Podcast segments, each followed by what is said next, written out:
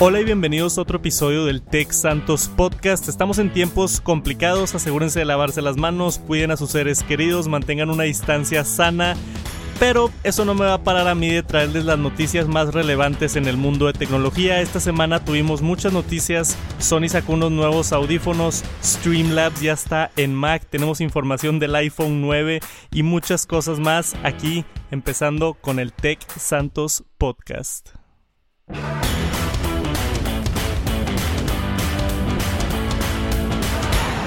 Bueno, y como primera noticia el día de hoy les tengo una noticia que acaba de salir ahorita en la mañana. Esto es que Sony introdujo dos modelos nuevos de audífonos al mercado. A pesar de todo lo que está sucediendo en el mundo, ya vimos como Apple como quiera lanzó el iPad Pro 2020 y la MacBook Air y tenemos los nuevos teléfonos de OnePlus que vienen el siguiente mes, un par de anuncios que pues el mundo sigue dando vueltas y empresas de tecnología están decidiendo si lanzar ciertos productos, a pesar de que en estos tiempos probablemente no sea la prioridad de la mayoría de las personas salir a comprar un iPad o a comprar un dispositivo OnePlus o unos audífonos de Sony, pero como quiera, al menos nos mantiene a nosotros, los nerdos de la tecnología, interesados en el tema. Y como dije, estos audífonos de Sony están interesantes porque hemos visto en los últimos años Sony siempre ha estado en el mercado de electrónicos, obviamente siempre ha sido dominante en cuanto a televisiones y, otras industrias muy importantes como el PlayStation, pero en específicamente en audífonos nunca habíamos visto tanto tanto hype alrededor de algún lanzamiento desde hace un par de años que tuvimos los WF-1000XM3, que eran los únicos audífonos completamente inalámbricos en dar cancelación de ruido. Después tuvimos los AirPods Pro que también hacían algo similar, pero Sony empezó a innovar en este aspecto muchísimo y ahora tenemos dos versiones nuevas para este 2020, el primero siendo el WFXB700. Tienen unos nombres horribles. Necesitan un equipo de marketing para ponerle AirPods o algo así más emocionante a la, a la Apple. Pero bueno, estos XB700 son otra vez al estilo completamente inalámbricos, pero están un poquito más grandes que los 1000XM3. Y eso es también porque están posicionados como más económicos que su versión la, los 1000XM3 que son los de cancelación de ruido y lo demás. Esta es una versión un poquito más económica, cuesta 130 dólares que supuestamente viene al final del mes aquí en abril. Tienen IPX4 para algo de resistencia al agua y se ven la verdad bastante cómodos. Dice que tiene una construcción nueva ergonómica que supuestamente se mantienen más tiempo en tus oídos. Me, emocionó esto porque hemos visto mucha competencia desde Galaxy Buds, AirPods, Jabra. Hay, hay muchísimas personas ya todos quieren hacer sus, sus audífonos completamente inalámbricos. Y Sony tuvo un éxito con los 1000 XM3 y ahora sacó esta versión un poquito más económica, quizá para comerse un poquito más del mercado. Está interesante lo que están haciendo con en cuanto a audífonos. Y el otro fue que también sacaron unos grandotes, unos over ear, ¿no? Ya al estilo de audífonos grandes con la diadema. Y esto es como para darle un poquito de competencia a Bose cuando se trata de cancelación de ruido en audífonos grandotes. Estos están a un precio de 200 dólares, entonces también está muy competitivo el precio en cuanto a los Bose que andan alrededor de 300 dólares. Pero dice que esta versión ahora sí tiene un super poderoso cancelación de ruido con Dual Noise Sensor Technology.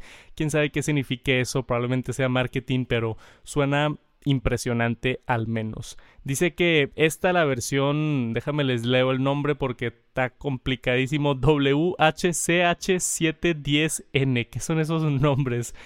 Pero se ven bien interesantes también por todo esto de la cancelación de ruido, 200 dólares creo yo que es una opción muy muy buena por parte de Sony y con el éxito que han tenido con, versiones anteriores de estos dispositivos es, es nada más la versión actualizada, ¿no? Tenemos USB-C 35 horas de carga, es, es demasiado. Y esto no es con un estuche ni nada, estos los audífonos tienen 35 horas de carga, que son 5 horas más que los, que los audífonos anteriores, los WH1000XM3. Pero bien, interesante y, y, también menciona por ahí que un quick charge que con 10 minutos te puede dar una hora más para para estar escuchando. Mucho de lo cual hemos visto en la competencia, pero Sony yo creo que se está imponiendo en este mercado que hace un par de años no se escuchaba tanto en cuanto a, mainstream, así en comparación con, con AirPods y, y, todo lo demás.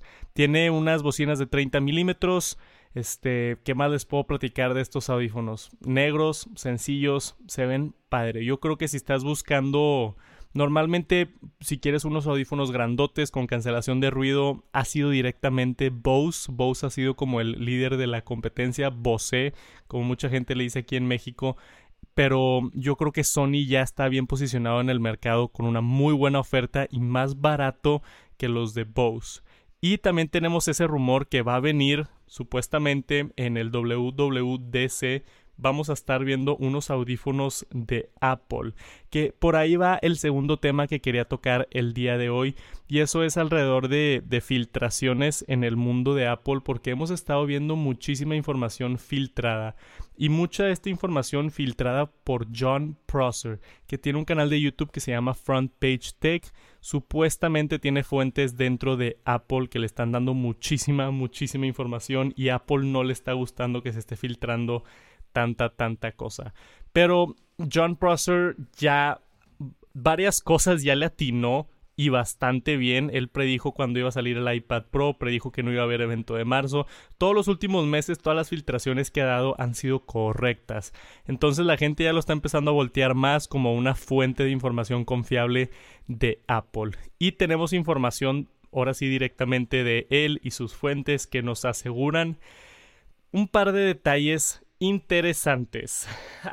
Interesantísimos para mí siendo un Apple fanboy. El primero, hablando de WWDC, que como dije, se espera hasta ahorita que veamos esos audífonos grandes premium por parte de Apple, más en competencia con los Bose y en competencia con Sony, unos grandotes así de diadema Ufa, Apple haciendo unos audífonos así, claro que los voy a comprar. Yo soy fan de los ingenieros de, de, audio de Apple, hacen unas cosas increíbles. Y espero yo que estos audífonos van a tener todas las funcionalidades que tienen los AirPods, cancelación de ruido, modo transparencia, conexión automática dispositivos, a ver qué más tecnología le meten, a ver si algo de salud va a estar bien interesante. Pero en WWDC también vamos a tener una MacBook Pro, no especifica qué versión, pero probablemente va a ser la de 14 pulgadas que hemos estado esperando que actualicen. Y por fin vamos a ver esos AirTags. hemos estado esperando los AirTags desde el año pasado que supuestamente venían en septiembre y no llegaron y luego tal vez venían en noviembre, diciembre y tampoco llegaron y luego que quizá los veíamos en febrero, no, en el evento de marzo tampoco y parece ser que ahora sí vienen en WWDC, que por cierto la fecha tentativa que han estado tirando estas redes de filtraciones es junio 1. Entonces no, pues no falta tanto, ya estamos en abril, un mes de abril, mayo, en, dos meses podremos estar viendo el WWDC. La otra información en cuanto a Apple y filtraciones viene por mano del iPhone 9, que también ya tenemos tiempo esperándolo y claro que por todo lo de la pandemia mundial eh, todas las cosas han estado cambiando mucho, empresas tienen que tomar decisiones si quieren o no sacar productos. Al parecer se atrasó un poquito, pero Apple ya decidió en sí lanzar el iPhone 9, su versión económica en 400 dólares, que es básicamente un iPhone 8, pero con un procesador actualizado la gente también lo está llamando el iPhone SE 2.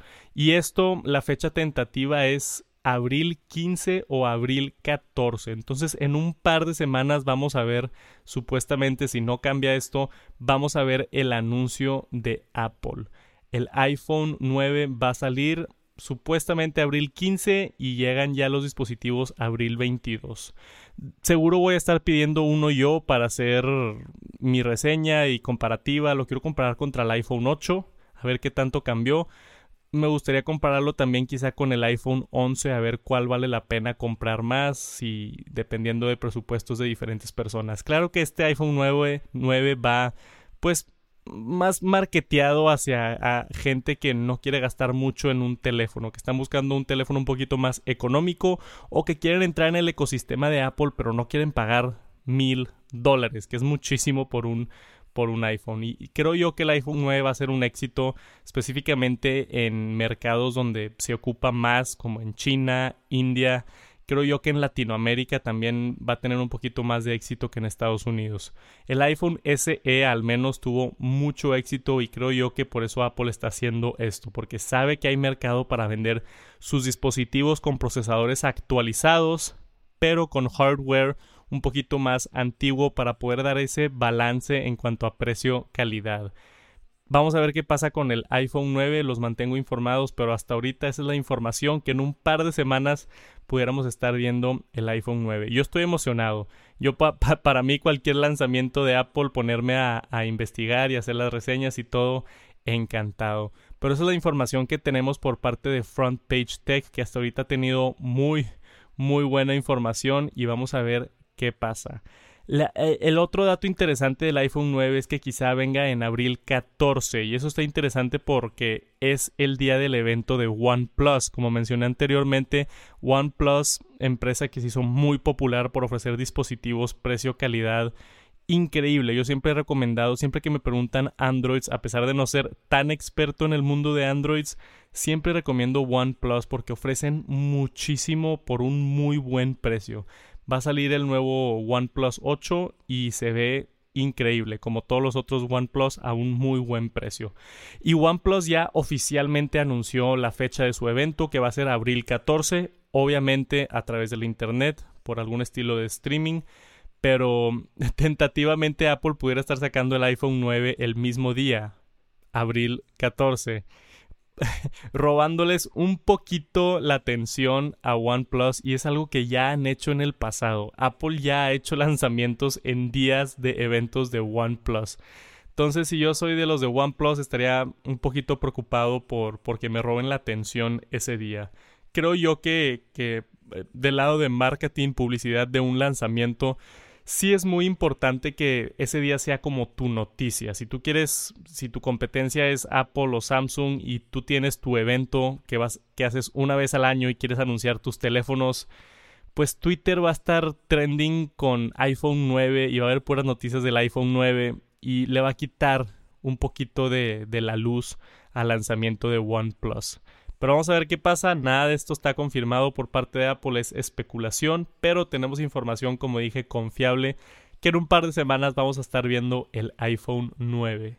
Después tenemos nuestra sección de empresas reaccionando de maneras extrañas y diferentes e innovadoras ante la situación con el coronavirus. Ya es, ya lo he dicho en muchas, muchas veces en redes sociales, pero es importante aislarnos, quédense en casa, el menos contacto posible. Si, si tú logras el evitar contacto con una persona, puede que no te contagie o puede que tú no lo contagies a él y si tú lo contagias, él puede ir a contagiar a 10 personas y esas 10 a 100 personas. Entonces, el, el, tú evitar contacto con al menos una persona ayuda muchísimo. Entonces, quédense en casa.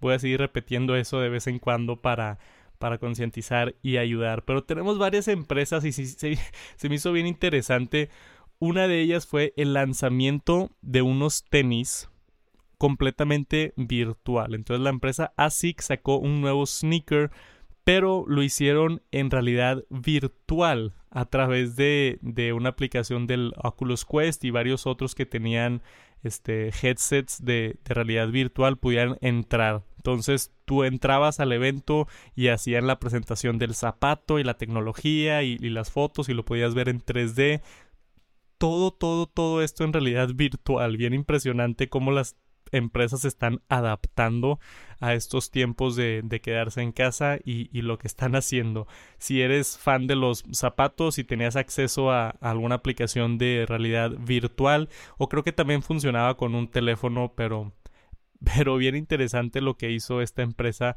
para sacar su, su, producto. Y después la otra que se me hizo bien interesante son empresas de deportes. La NBA ya anunció un torneo de 16 jugadores que va a durar 10 días jugando 2K, el juego sobre la NBA. Y van a ser puros jugadores de la NBA en vida real jugando este juego y lo van a transmitir en ESPN. Así es, ya sé, suena ridículo, pero esto es oficial. La NBA pospuso la temporada, como sabemos, de, de los juegos de básquetbol. Y ahora tienen este torneo de 2K. Va a estar bien interesante ver a tus jugadores favoritos de la NBA jugar en el Xbox o en el PlayStation y competir. Y no nada más eso, sino lo van a transmitir a través de ESPN. Va a estar bien, bien, bien interesante. Yo quiero al menos ver los highlights de eso. Y la otra es que Fox Sports va a hacer algo similar y va a sacar un torneo de Madden NFL 20.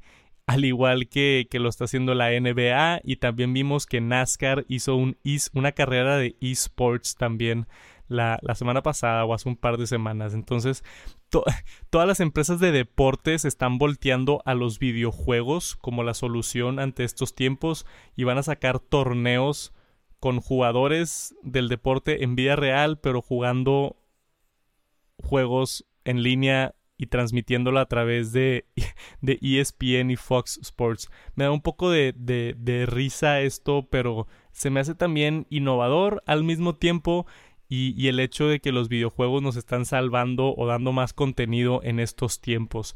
Para los fans del deporte, yo, yo no veo tanto deporte, entonces yo no me puedo yo no me puedo como relacionar mucho con esta gente, pero sé, tengo amigos que ven todo tipo de deportes y está cancelado el, pues todo, el béisbol, está cancelado el, el fútbol, está cancelado el básquetbol y esto es un alivio para ellos, el tener todo esto para poder para, para poder disfrutar del deporte y al menos ver a tus jugadores favoritos jugar Nintendo a través de, de, estos eventos que van a estar transmitiendo. Se me hizo bien interesante esa noticia. Y un par de otras noticias un poquito más pequeñas, pero que como quería, quería mencionar. Niantic, la empresa detrás de, de Pokémon Go y varios juegos exitosos en realidad aumentada, acaban de comprar un startup que estaba haciendo un mapeo 3D a la escala del planeta.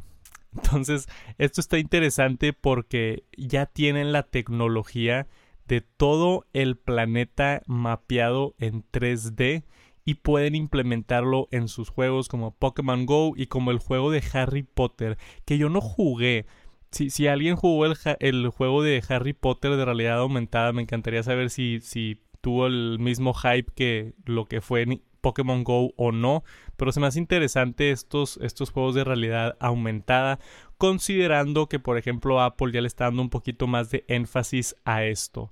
Va a estar interesante ver lo que hace Niantic con esta tecnología y vamos a esperar su siguiente juego de realidad aumentada, que yo creo que va a seguir surgiendo como una plataforma nueva para aplicaciones y para juegos. Hablando de realidad aumentada, Snapchat está haciendo de su parte para concientizar a la gente para quedarse en casa y el, el mantener tu distancia social a través de nuevos filtros de social distancing. Entonces, bien por Snapchat por hacer esto y tener estos filtros que básicamente dice asegúrate de mantener tu distancia, este, aléjate de las personas y tienen toda una sección de social distancing, así como hemos estado viendo el hashtag quédate en casa en, en varios lugares y demás. Yo les tengo una sorpresa ahí con eso de hashtag quédense en casa. Los que están escuchando el podcast tienen un pequeño adelanto y sneak peek de eso, pero busquen por ahí mis redes sociales el día de mañana de cuando estén escuchando esto, si no es que en la noche de este mismo día si estén escuchando esto. Pero Van a saber de qué estoy hablando cuando lo vean en redes sociales. Pero Snapchat está haciendo su parte como lo están haciendo otras empresas. Por último, en estas noticias cortas quería tocar el tema de Streamlabs. Esto es una noticia grandísima para mí.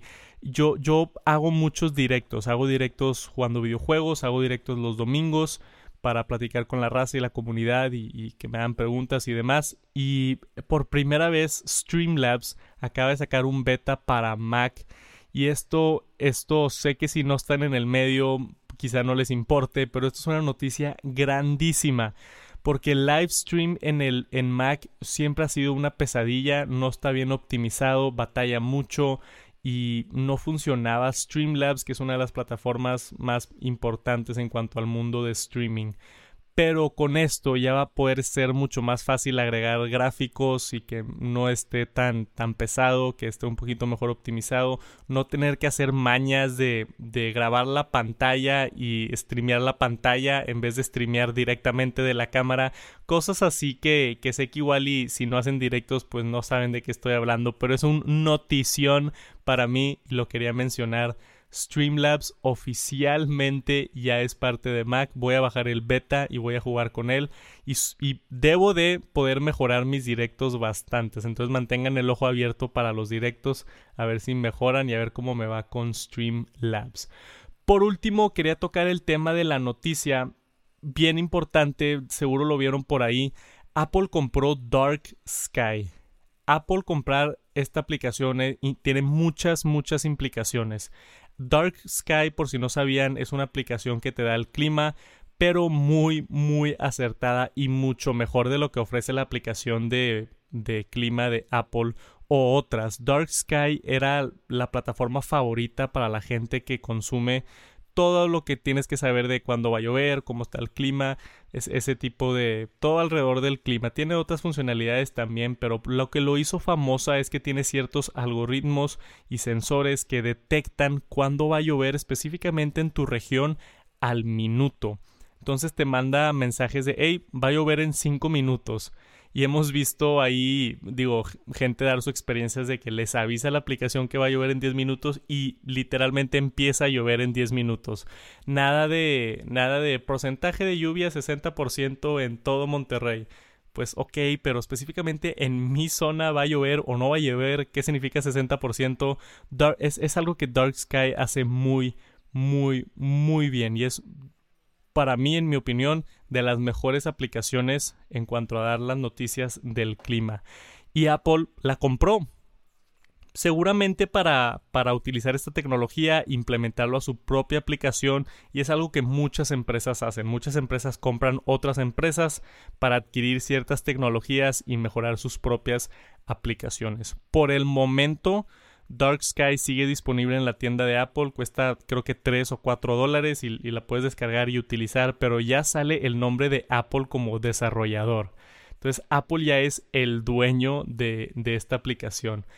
Pero había gente en Twitter no tan contenta porque anunció con esta adquisición que van a deshabilitar a finales de, de, junio, creo, si no me equivoco. Sí, e, exactamente la fecha es julio 1, entonces a finales de junio van a deshabilitar la opción de tener la aplicación en Android o en Wear OS. ¿Qué significa esto? Que hay gente que pagó por la aplicación en Android y ahora ya no va a existir en Android. Apple la va a quitar de todas las plataformas de Android y de Watch OS para tenerla exclusivamente en la tienda de Apple. Hay gente que está diciendo que esto es mala competencia por parte de Apple, pero pues es una estrategia que, que, decidió hacer la empresa y no necesariamente lo hacen con la intención de, de atacar a otras empresas, pero compraron y tomaron la decisión de quitarla de Android. Pero donde sí me molesta un poquito más, al menos a mí, es en el API, que eso es bien importante hay muchísimas otras aplicaciones. Una es Carrot, que también es una aplicación muy popular de, clima, que utilizan el API de Dark Sky. ¿Qué significa esto? El, API es poder agarrar información de, una aplicación y ponerla en tu propia aplicación con otra interfase y otras funcionalidades. Y por la información tan buena que tiene Dark Sky, muchas otras aplicaciones están usando el API para sus propias aplicaciones. Entonces, el Apple comprar esto tiene mucho más implicaciones que solamente quitarla de Android, porque hay cientos de aplicaciones de clima que utilizan la información de Dark Sky y ya anunció Dark Sky y Apple que a final del 2021 van a quitar el acceso al API, el acceso a esta información de clima que es tan buena. ¿Qué significa esto? Al menos le dieron tiempo a las otras aplicaciones de clima tienen un año y medio para buscar otras fuentes de información o hacer sus propias fuentes de información, pero básicamente Apple se adueñó de la, de la, de la aplicación más popular de clima y está quitando a mucha de la competencia. Bien interesante el ataque por parte de Apple aquí. Yo siendo el ecosistema de Apple pues yo espero que lo implementen a su propia aplicación de clima o se traigan algo de esta información. Porque actualmente la aplicación de clima de Apple funciona, pero pues está bastante básica. Creo que agarra la información de The Weather Channel y nada más la pone ahí lo que pasa en el día y lo que va a pasar en la semana y más o menos y ya. Pero si pueden poner esta información de que te avisa cuándo va a llover exactamente, información un poquito más concreta, más aterrizada a tu específica ubicación, no nada más a tu ciudad. Va, a estar bien interesante lo que va a hacer Apple con Dark Sky y desafortunadamente si tienes otra aplicación de clima que utiliza la información de Dark Sky, pues tienen un año y medio para averiguar qué van a hacer porque en un año y medio les van a cortar el acceso a la información de Dark Sky. Interesante la noticia, e, eso, está en, en, muchas de las revistas de tecnología y demás, lo van a ver que Apple compró esto de Dark Sky. Les quería dar mis opiniones acerca del tema. Y hasta ahí llegó las noticias para el podcast el día de hoy. Muchísimas gracias por escuchar. Vamos a escuchar una pregunta de ustedes para responderla como siempre. Si quieren dejar su pregunta grabada para que aparezca aquí en el podcast, vayan a www.texantos.com diagonal podcast y ahí van a poder dejar su pregunta. Vamos a escuchar la pregunta de hoy.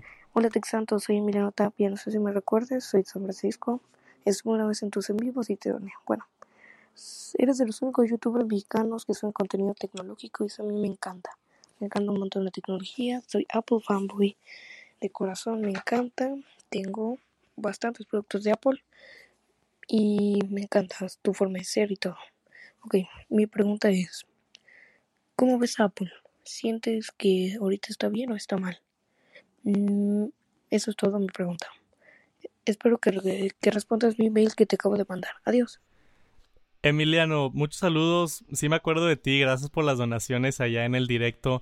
Este, mira, interesante la pregunta, sencilla pero interesante. Saludos hasta San Francisco. Me da, me da gusto que me esté escuchando gente de San Francisco. Este, mira, Apple yo ahorita en el 2020 lo veo en buen estado, no en lo mejor que ha estado, pero típicamente esto es porque lo que hemos estado viendo los últimos años es la curva de innovación en cuanto a teléfonos este, celulares ya llegó a su máximo, ya no tenemos tanto incremento, entonces ya no se escucha de tanta innovación en esas industrias, estamos acabando el ciclo de la era importante en cuanto a teléfonos móviles, pero a futuro, cuando empiece a llegar realidad aumentada, cuando Apple saque unos unos lentes de realidad aumentada o cuando veamos el primer carro de Apple en unos 5 años, es donde se va a poner otra vez la innovación a tope. Ahorita, digo, sigue siendo Apple, sigue siendo de las empresas más valiosas en el mundo y no están batallando, están vendiendo y están haciendo su trabajo. Han enfocado su estrategia un poquito más hacia servicios, por eso tenemos Apple News, Apple Music, ahora Apple TV, el, el arcade también. Entonces es, es gente muy inteligente, muy capaz sabe lo que están haciendo y, y no les está yendo mal, pero tampoco estamos en, en épocas así súper de innovación. Pero, pero Apple, digo, creo yo que por el monstruo que es y, y, por lo inteligente que son en cuanto a mercado, está haciendo las cosas bien. La introducción ahorita del iPhone 9 creo que va a ayudar mucho a, a segmentar el mercado para la gente que no tiene las capacidades de comprar un iPhone, el considerarlo. Ahora sí comprar un iPhone con, con un, con un buen procesador y poder entrar a los servicios que está ofreciendo Apple. Entonces, si me preguntas cómo está Apple ahorita, está muy bien, está saludable. Bueno, ahorita, ahorita por todo lo de la epidemia, todas las empresas están batallando. Pero al términos del 2020, Apple está muy bien posicionado. No en tiempos de innovación, pero sí creciendo a un ritmo saludable. Y yo espero que en que en los próximos años, cuando veamos esa tendencia que vimos con realidad aumentada como con el nuevo iPad Pro, creo que hacia allá va Apple y va a empezar otra vez ese boom de, de innovaciones tecnológicas en otros sectores. Va a estar bien interesante. Muchísimas gracias por la pregunta, Emiliano. Te mando un saludo. Y eso es todo, eso es todo por ahorita para el Tech Santos Podcast. Muchísimas, muchísimas gracias por escuchar. Lo vuelvo a repetir, manténganse seguros, lávense las manos, mantengan la distancia con otras personas. La siguiente semana tenemos otro podcast, posiblemente ya, ya me toca una entrevista y tengo ahí varias alineadas para, para grabar unas entrevistas de manera remota y traerles por acá algún youtuber o alguien de tecnología o algún influencer o a ver a quién me topo para, para entrevistarlos. Me gusta mucho hacer las entrevistas, entonces esperen eso pronto en el podcast. Y en cuanto a YouTube, pues yo sigo trabajando de casa, sigo haciendo videos, estoy, ya hice tres videos del iPad Pro, me quedan un par de videos del iPad Pro y tengo otros videos divertidos también planeados. Entonces quédense pendientes por allá también al canal de YouTube y mis redes sociales. Yo sigo trabajando como normal, trayéndoles el mejor contenido que pueda alrededor de Apple y tecnologías relacionadas. Pero por ahorita es todo. Muchísimas, muchísimas gracias. Espero sigan teniendo un excelente día y nos vemos en el siguiente podcast. Peace.